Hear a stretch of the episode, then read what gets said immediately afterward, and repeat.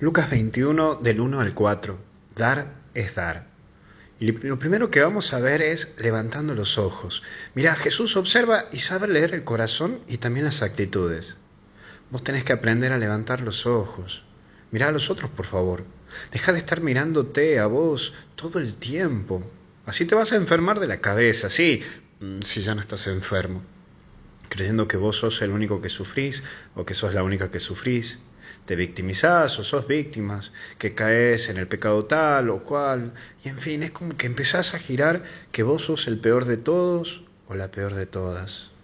Levantá la mirada y aprende a ver a los demás, ver sus luchas, sus dolencias, sus caídas y también sus levantadas.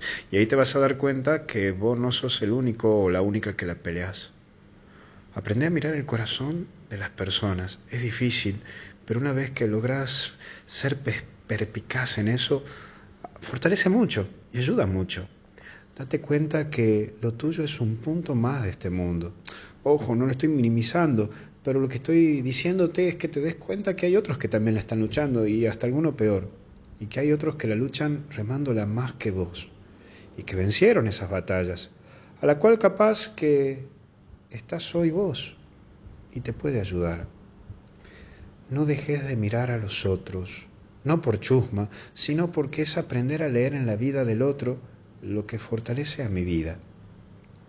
Pero también entra lo que sobra. Capaz que estás tan metido en lo tuyo que te olvidas de que tenés una vida. Mira, todo es negocio en tu vida. Todo es mostrarme ante los demás de tal manera. Es como que estás todo el tiempo ahí controlándote cómo me miran, cómo me ven. ¿Te importa mucho el ser mirado y tenido en cuenta? Y no tan solo me refiero a Instagram, Twitter o Facebook, sino esa cuestión de que te gusta que todos estén ahí pendiente de vos. Ese éxito puede llegar a ser tu pobreza. Y te vuelvo a repetir esta frase, no porque me gusta y porque la he inventado yo y para que la ponga en el Facebook, pero ese éxito puede llegar a ser tu propia pobreza porque lo más rico que tenés es el tiempo y el tiempo nunca vuelve. Es el tiempo lo que uno gasta, pero nunca vuelve. Recordad que Dios es el Dios del kairos. Kairos en griego significa el tiempo, el Dios del tiempo. No dejes de luchar por cuidar tu tiempo y deja de mirarte ante los demás, porque eso es perder el tiempo. Estás perdiendo el tiempo en cosas que no son el foco de tu vida o lo que no te hace feliz. Mirar a la viuda. En ella vemos quien da todo. Vos tenés, que dar, vos tenés que dar todo lo que tenés en esa opción de vida que elegiste, en tu familia, en tu parroquia, en aquello que apostaste para ser feliz. No le des a tu vida lo que sobra de tu hobby o de tu negocio. Da tu tiempo a tu vida. Qué curioso, pero da tu tiempo a tu vida. Mira, un ejemplo que te pongo. ¿Tenés tiempo para hacer deporte? No, padre, que no tengo tiempo. ¿Tenés tiempo? Eso es quererte. Eso es darte tu tiempo. Eso es como la viuda, darlo todo. ¿Tenés tiempo para comer tranquilo?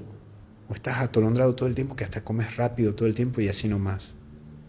¿Tenés tiempo para relajarte y disfrutar de una buena película, de una buena música, una obra de teatro? Aunque sea de sentarte a tomar un buen vinito frente a alguien que vos querés. ¿Tenés ese tiempo?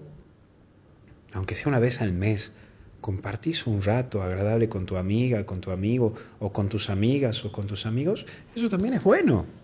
Eh, pará. No todo el tiempo tenés que estar encerrado en tu laburo, en esto. No, también es lindo relajarse y compartir con tus amigos. Hasta yo lo hago.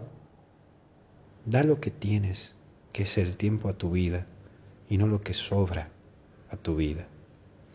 Que Dios te bendiga y te acompañe en el nombre del Padre, del Hijo, del Espíritu Santo. Amén. Un saludo para Andrea, para Horacio, que han venido a visitarme junto con los muchachos, con los chicos.